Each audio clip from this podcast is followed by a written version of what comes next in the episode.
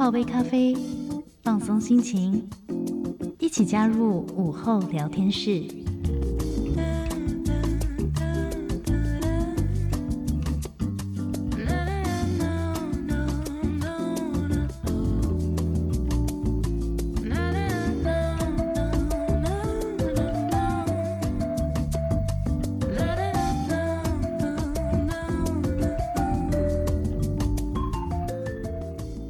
回到第二个小时的午后王者脸我是 Elson。今天的午后聊天室呢，我们要带大家来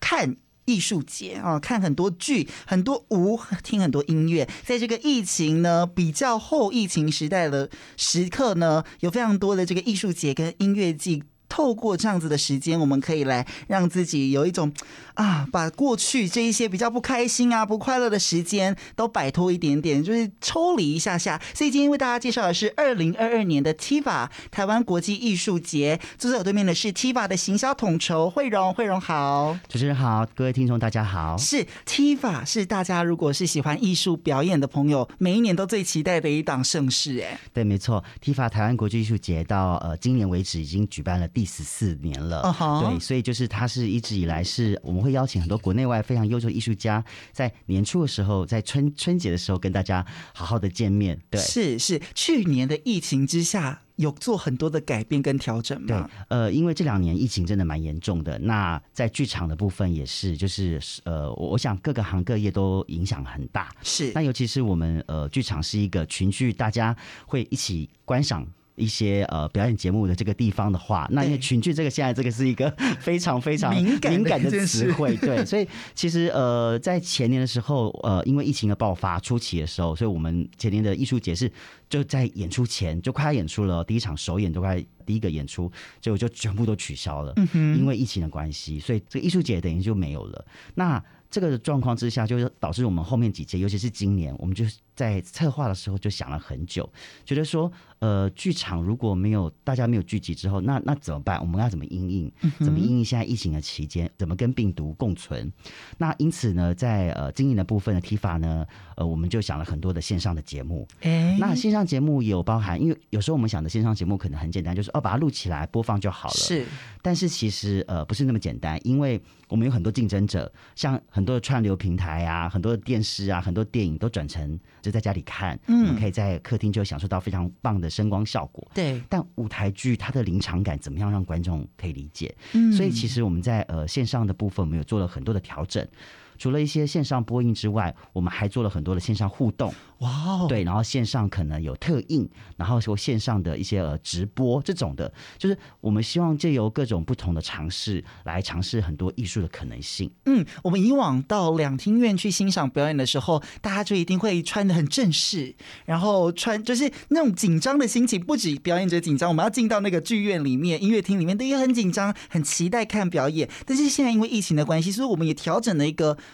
欣赏演出的方式，它是更轻松的、更不一样的方式，对吧？对，它就可以让依照观众自己的选择，因为有些人还是喜欢到剧院去看一个很现场、很盛大的演出。嗯，那有些人可能就是觉得说，哎，我我喜欢这种自己在家里放松，我什么时候看都可以的。所以，我们很多的线上的直播的，或者说线上那种呃的播映的一些节目的话，它不是一个就是一定要在这个时间看，是我们可能有一段时间，比方五六日，然后的白天，然后什么时候结束，就是你可以选择自己看，或是你可以。看第二次、第三次都没有问题，只要在期限之内都可以。是，所以它变得非常的自由，你可以就随心所欲的决定什么时候看都可以。我觉得那个有点像是颠覆了我们对剧场的概念，一定要在什么时候、什么时间进到剧场里面，然后在同一个氛围跟同一个环境之下来欣赏演出。我觉得这是一个很不同的地方。两厅院应该想破头了吧？我们这几年真的的确一直在思考未来这个部分怎么样进行，因为的确在线上的部分蛮大的挑战的，因为我必须要跟。呃，很多的串流平台，很多的电影或电视影集，尤其现在到就是非常流行，而且都拍的非常的好。对，那我们怎么样跟他竞争？然后怎么样让大家觉得说，我们还是想要来花时间，呃，静下心来看了四十分钟，或是呃一小时二三十分钟的戏，或是演出？嗯，我觉得这个是。很难办到的事，所以我觉得在两厅院一直尝试在思索未来的方向的。是这次两厅院的 TIFA 呢，有很多不一样类型的，跟以往一样，我们一定有音乐，对，有舞蹈，有戏剧，对，戏剧里面你又有我们很喜欢的戏曲，或者是现代的舞台剧、音乐剧等等。还有你刚刚说的，惠荣刚刚说到的，就是有线上的互动的这个节目，待会都跟大家分享。但是这一次的主题叫做 To Inspire。之前前几季也是这样子的一个主题，但是我们多了一个叫做重划界限呢。是因为呃，重划界限也是刚刚在呼应刚刚线上的这个状况哈。因为我们最主要的部分，我们发现就是就像刚刚讲，观赏的距离不是只有在剧院了，你可能在自己的家里、客厅或手机，或是你自己的房间都可以看了。所以那个界限上非常的模糊，然后再来表演上的界限也有很多的跨越。因为其实很多时候我们会想说，哦，可能是在舞台上发生很多的事情才是算表演，但其实很多的线上互动或是线上的展演，它很多时候不是在呃剧场里面的，它可能是用像是呃 Google Meet 的状况之下给你做一个演出。像我们有节目是一对一的，一场演出就一观众跟一个表演者，哦他就是用 Google Meet 跟你在做一些交流，然后做一场剧场表演这样子。所以在表演上，我觉得在舞台上的那个界限上也模糊了，观众的呃观演上也模糊了。所以我们觉得重划界限是呃，我觉得是未来我们剧场要一直在。思考的一件事情，嗯，没错，而且这个 To Inspire 就是我们可以启发好多好多的事情在里面。透过这个疫情之下，去年的那一些取消的节目，今年。还有回来吗？还是我们又重新有很多不同的新的节目呢？有呃，其实有一个节目叫做《月球水二点零》哈，它其实是前年的 TIFA 的节目哦。然后因为呃因为疫情的关系，所以取消两年。那在今年的部分，我们还是觉得说这个演出非常棒，因为那个是舞蹈空间它三十周年跟呃日本的一个舞团东京音联合的演出。是，那你也知道现在国外的呃我们的边界守得非常严格。那如果他们要过来演出，其实蛮蛮不可行的。对，所以这样延宕两年之后呢，我们在去年我们在决定今年的节目的时候，我们就决定，好，我们不要再等待了，我们直接把它变成一个线上的一个演出。Uh-huh. 所以在去年的时候，他们就是台湾的舞团跟东京那边的舞团，他们就是用一个像是影片的概念，呃，会结合就是他们的舞作，然后。编舞的想法也在那个镜头里面，所以它等于就是最后面结合起来就会会是一个四十分钟的一个线上演出的节目，这样。是这一次的 TIFA 总共有几档节目呢？总共有二十档节目，本来有四档规划国外节目，那因为疫情关系，就四档节目就取消，所以其实真正的会演出的会是十六档。十六档节目，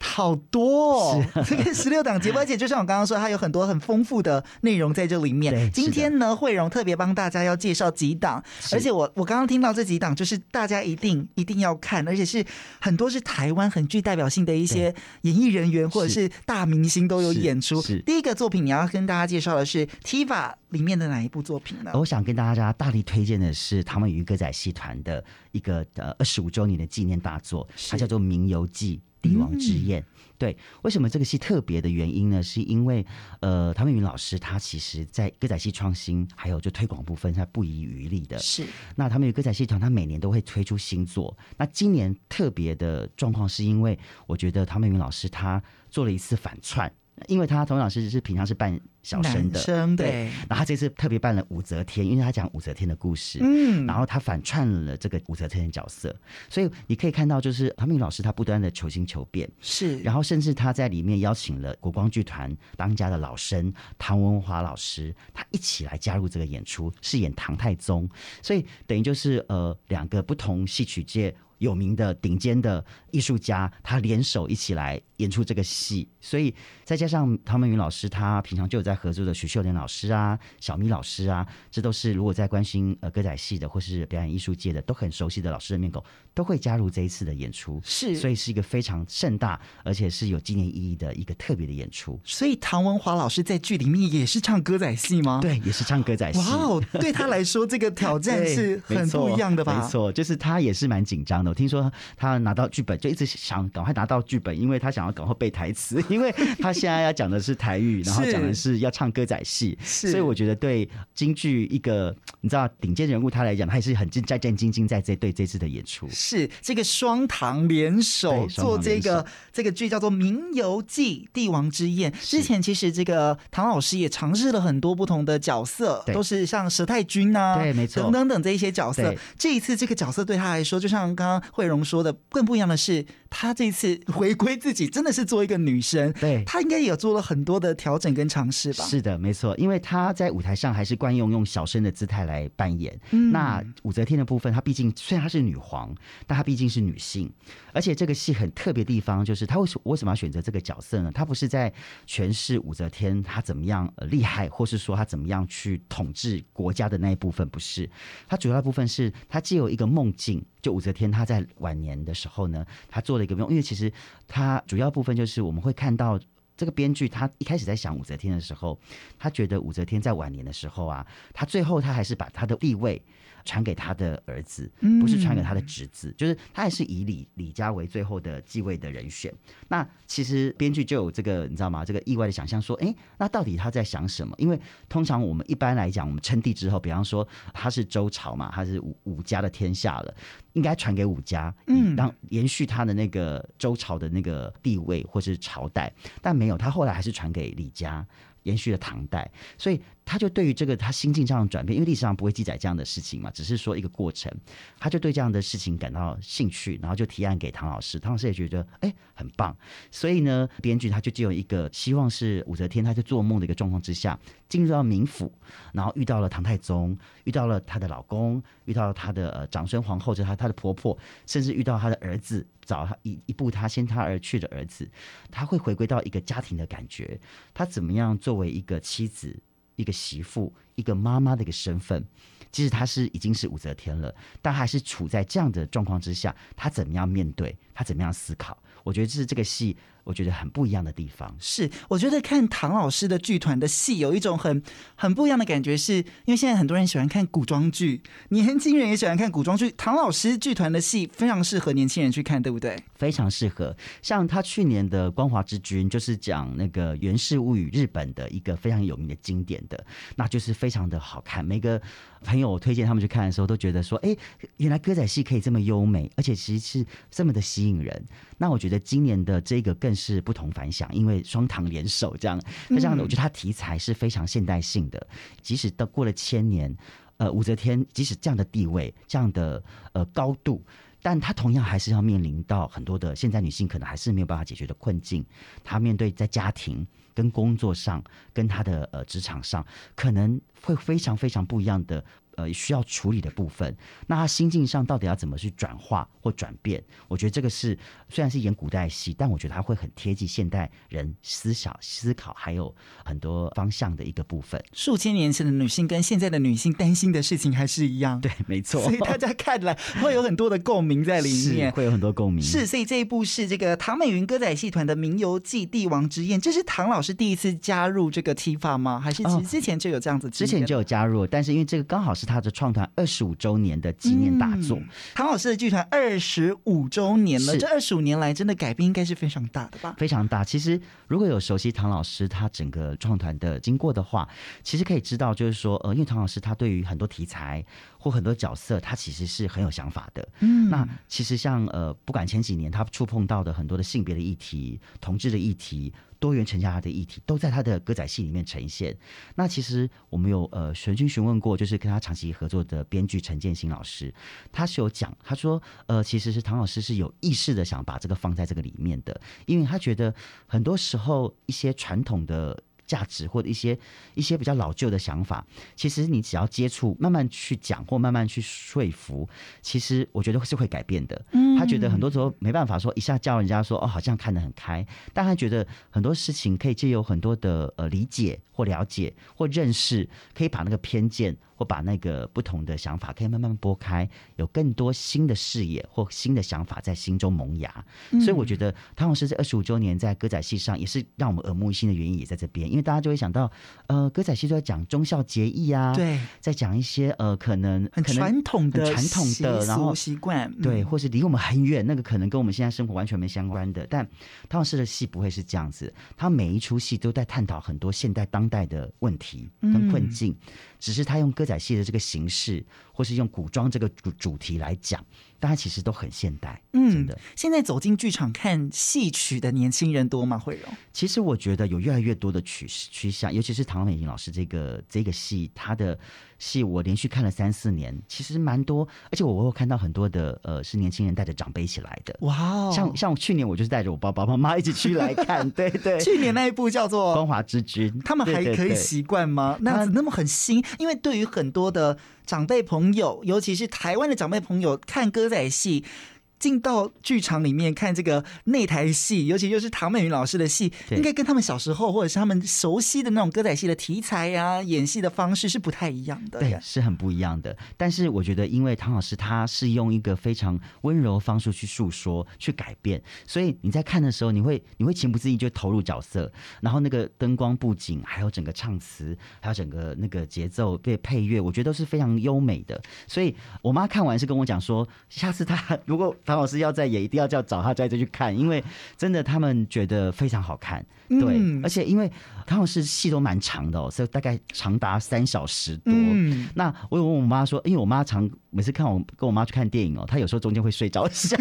但她那一场都没有，都没有。对，我很惊讶，就是说我我因为我偷看我妈，就她都没有睡。然后呢，在中场的时候，我问她说还好吗？她说非常好看。对，我就说哦，对，我觉得唐老师就是非常厉害，他不止收服了，我觉得是我们这种年轻年轻人观众，我觉得老一辈观众也非常可以接受他的戏的呈现的感觉。是，所以这一部戏呢是在四月中啊，四月快要底哦，四月二十一号到二十四号在国家戏剧院演出，很适合带年轻人带爸爸妈妈来看的一部剧。嗯，不管是熟不熟悉这个历史的故事来看了，你应该很有共鸣吧？没错，尤其是女性吧。如果你带妈妈来看，妈妈应该是嗯就觉得哇，这就跟他讲他吧，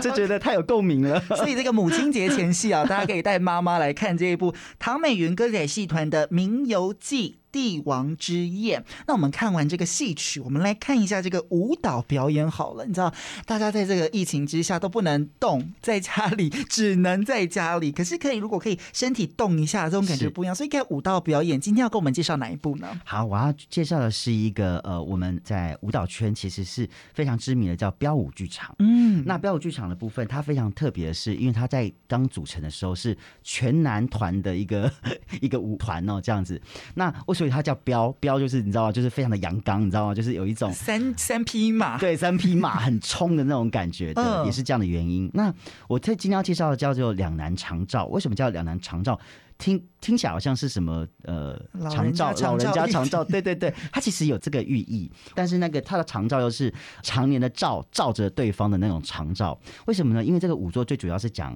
呃两个编舞家，一个就是苏威嘉，一个是陈武康，他们从呃念书的时候就认识了，一个是学长学弟的关系，嗯，然后从以前跳舞的时候就认识到，毕业之后他们一起创了这个标舞剧团，然后在十年前他们做了一个叫做两难关系，嗯，主要部分就是在。讲他们两个怎么样互相的两人感情之间的一些呃问题，或是说一些感情的一些牵绊。那十年过后了，中间经历了可能有人结婚生子，然后有人一些呃状况什么的。那十年之后再回顾这两个人的关系，一样是彼此的。照，你知道吗？互相的，你知道照对方，照，照对，嗯、互相照对。那怎么样照法？那这十年当中的转变又会是什么？我觉得这个很有趣，因为这个舞蹈就不那么单纯，只是肢体上的展现了，它更多是情谊上或情怀上，或是两个人情感上的交流。好想知道两个男生对于这个情感上的交流有什么样？他他的大概的感觉是什么样子？呃，主要的部分这个舞蹈还会请到一个，就是我们剧场的一个香港的导演叫林奕华，嗯，当做是整个编剧，还有就是整个。呃戏剧的统筹，他是等于是这个舞作的导演，因为编舞家，当然这两个各自他们都是呃已经编了很多支舞了，那他们回过头来在小剧场在一起跳舞，我觉得这个是一个很难得的经验，所以有个戏剧的专家在旁边帮他们建构很多的，不管是他的一些呃故事的背景，甚至是一些戏剧结构，我们可以看到这两个。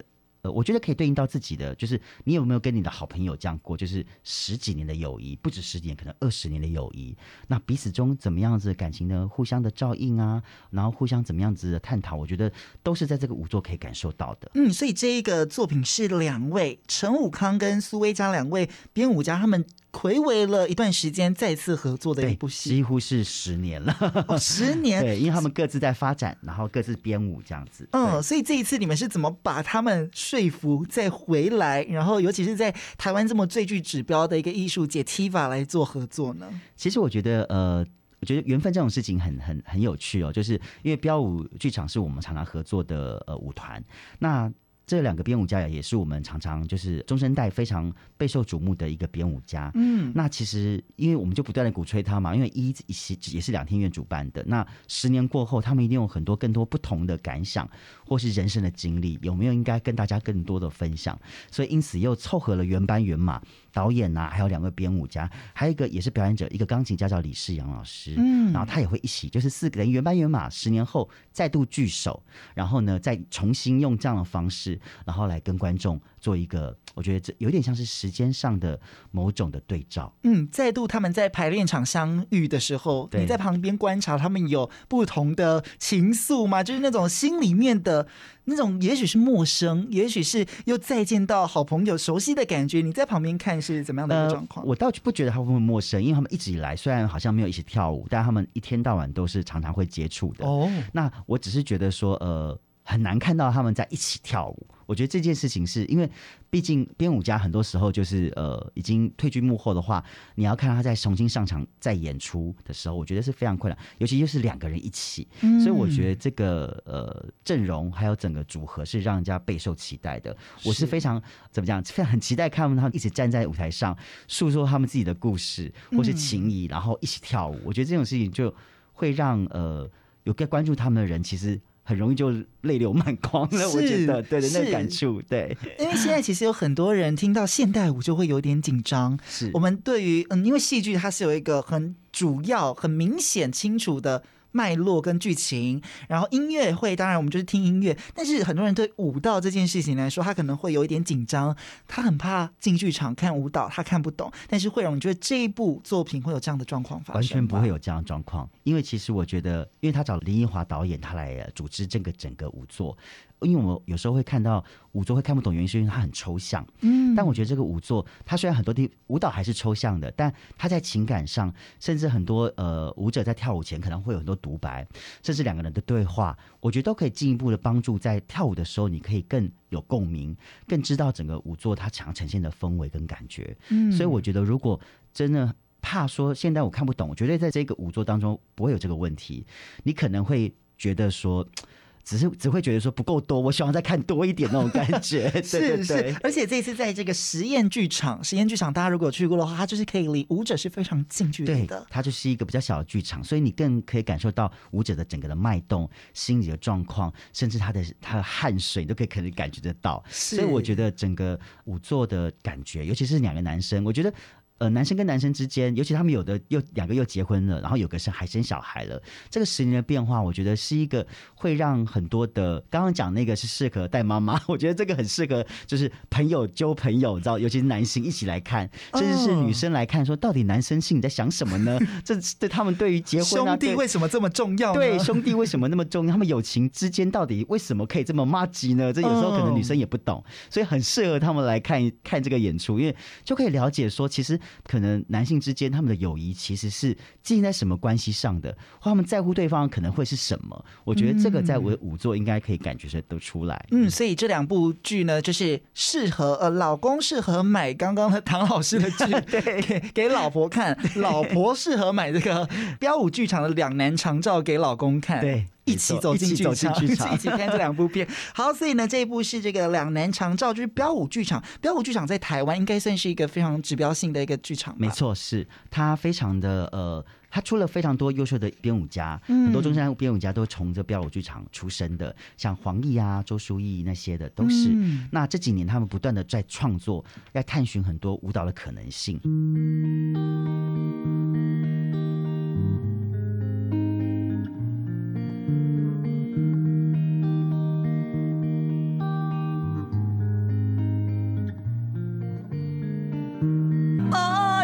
需。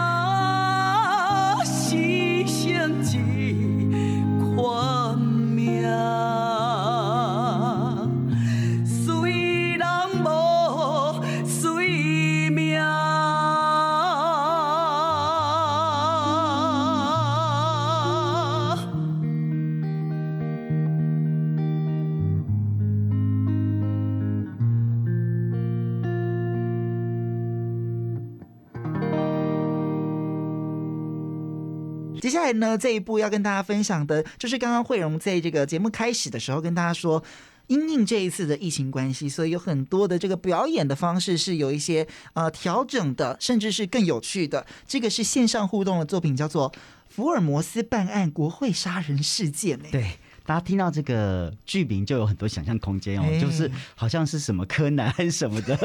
的确是哦，就是这是一个线上互动的一个像是密室逃脱的一个节目哦，而且它一场只有八个观众，嗯，那这个八个观众呢，有可能是你认识，有可能是你不认识，因为你可以呃相约朋友就包场，这个八个都是你认亲朋好友都可以，你你也可以去参加，就你一个人买票或两个人买票参加这种八个人可能互不认识的。这个场所，但你们需要共同解谜，会有一个呃台湾的华生，对，台湾华生他会出现在，就是用 Google Meet 会会出现在呃电脑呃荧幕前面哦，你可以用电脑或手机跟他玩，那他会给你介绍凶手，然后你可以拷问凶手，然后你可以呃问很多问题，uh -huh. 然后他还会有时间，你可以跟伙伴，因为你可能每个人只只能访一个。呃，嫌疑犯，那别的人会访别的嫌疑犯，所以你们会有段时间，你们可以互相讨论说，哎，到底。觉谁才是真正的凶手哦吼所以就是他最后面会会，你们需要八个人有产生一个共识，要找出一个凶手来。所以他等于是一个非常有趣的一个，有点像是线上密室逃脱的那种概念的一个有趣的演出哦。Uh 所以我们我们刚刚讲说，一个是适合带女性来看，一个适合适合带男性。我觉得这个是全家大小都可以一起来玩的一个。惠容这个 这个套路 真的是大家都可以来，真的耶！我觉得，例如说我是观众嘛，所有的观众都要在同一个空间里面吗？不用。你只要，可是每个观众他一定要有个电脑或是手机，他一定要能够上网。等于就是你像是有没有开会的软体，每个人都会有一个镜头的一一样，你一定要有个镜头，然后你要看到，因为对方也会需要给你看画面。对，我觉得最好的观看方式是用电脑，因为我有试玩过，就是它有三个房间，因为是。呃，犯案的房间，然后你可以进去，然后有点像是一个全景的环绕，你可以去像是那种三百六十五度的，你去看到每个这个房间的蛛丝马迹，嗯，可能有酒瓶、有信件，然后有什么倒掉的东西，还有什么绳索，然后你按它的时候，它会更出现更详细的资讯给你。哦，所以它等于就是说，真真的就是你，你好像就是一个探员，你知道吗？在帮助福尔摩斯来破这个案，所以我觉得这个是很有趣的一个。线上互动的演出，嗯，线上互动应该就有很多的挑战，包括网速、网路跟 整个画面的呈现。这个两厅院应该也花了很多时间在做研究跟慢慢的修正吧？是，没错，就是最主要的部分，就是因为呃，我们发现就是其实线上很多节目都是会有线上的限制嘛，就是说，当然就是因此建议你，你家里的网络一定。要够稳定，就是如果你的网络不稳定哈，就是也是就玩起游戏来就会比较 K 啦，真的是会这样子。所以我觉得现在的挑战也是，就是很多认为线上要看演出的人，他也必须要具备一些这样的条件。其实我觉得也是蛮辛苦的，就是这个也好像也是。无法避免的一个 时代的趋势，对。是。但在我们这一端的部分，我们当然尽量就会把它做好，希望它的整个传输是稳定的。所以我们找来的是台湾的华生，他是用中文跟大家解释，跟大家讲怎么样去破案的。所以呃，这因为这原始的是一个英国的线上的一个节目哦，所以你可以看到，就是这个福尔摩斯他们全部还有嫌疑犯都是那时候伦敦发生的一些事情，虽然服装上也是。但台湾的福尔摩斯虽然穿的是古代的服装，但是他会跟你讲。中文教你怎么样一步步来破案，嗯，所以我觉得是一个很好玩的一个过程。慧荣，你自己有玩过那个现场版的这个密室逃脱吗？呃，我现有，我有，我有玩过现现场的，现场的有。所以你玩了现实生活中的 真正的密室逃脱，跟这一次的这个福尔摩斯办案国会杀人事件的线上互动版本，你觉得两种差别跟不一样的感觉在哪里呢？呃。我必须老实讲，我在玩玩现场的密室逃脱的时候，我是一个很笨的人，就是我完全都找不到任何线索。他们又说那个这边什么拼凑什么，然后那个怎么，我真的是我不知道为什么，我好像很駑钝，就是完全无法。呃、毫无头绪，毫无头绪。然后别人说那个什么，那个剑，那个画怎么样什么的。最后呢，因为他会最后会揭晓嘛。我说哈，原来这个是要这样看，然后这样我真的是都完全没办法解谜这样。Uh -huh. 那线上这一个就没有那么的困难，我觉得 它就是好玩的点就在这边，因为你可以审问犯人。那你你最后答错了也没关系，就是当然最后面福尔摩斯会出来跟你讲为什么他是嫌犯，然后线索怎么找出来的。有哪些是重要的线索，然后怎么样判别出来？这样，嗯，但是你在过程当中，你可以自由去探索，你可以跟朋友一起询问或是讨论，然后呢，甚至可以跟嫌疑犯，就是你直接问他问题。所以我觉得这整个过程来讲，我觉得更有趣 一点，哦、因为在那个密现实的密室逃脱，你只跟伙伴讨论，然后就看到一些道具啊，那些就是他们有一个真人在跟你互动，对他没有没有真人跟你互动，你就一看一个，然后你要怎么联想到那个那个跟那个是有关，然后怎么拼在一起。对我来讲好困难哦，哦，所以、嗯、所以这一次的版本是连演员他都是真实的人物，你可以你要必须要跟他对话，对不对？对，呃，演员的部分是会先预录好的，他是国外的演员，哦、但是他问题他会有很多问题，你可以选择哪些问题，他就会回答。对，所以他就是一个我觉得很有趣。他虽然不是那么及时直接的演出哦，就是你好像这样面对面不是，但他有很多的问题，所以你可以选择你要问他什么问题，他会怎么回答。当然，他这些都是预录好的。但我觉得有趣的点点就是在你怎么问那些问题，因为你每问一个问题都有不同的故事走向，没错。然后他有不同的回答，这样子。哇，太好玩！所以呢，如果你在家里这个真的是已经宅在家很无聊，你就可以买这个票，而且这个。等于是你买这个，就是可以在家里玩这个密室逃脱，可以在家里，对，而且你可以呼朋引伴，你可以找八个朋友一起来玩破，一起来破案，我觉得都是一个很有趣的一个体验。我觉得，如果我没有八个朋友呢，我还是可以加入吗？可以啊，你可以一个人，然后你可以跟陌生人一起玩，我觉得也蛮有趣的。哇，好，所以这个是儿童剧团，他们是真的有这个剧团啊？对，他们是一个国外，呃，应该讲说是非常在走这个线上互动系列的一个团队。对，是一个很新的团队。嗯、是，所以呢，他们做了这个作品叫做《福尔摩斯办案：国会杀人事件》。那这个场次就比较多了啦，因为如果你喜欢玩的话，一场只有八个人，其实应该很快就卖完了。没有，因为它有三个三个礼拜，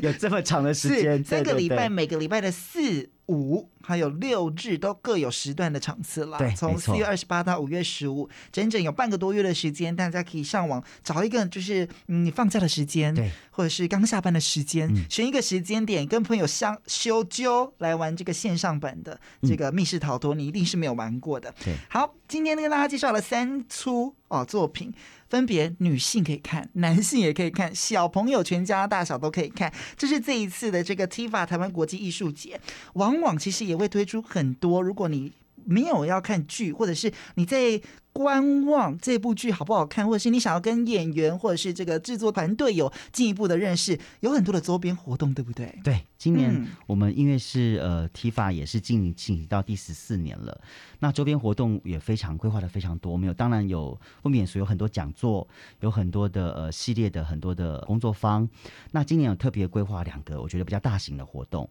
一个是小狮子制作那个战斗果酱，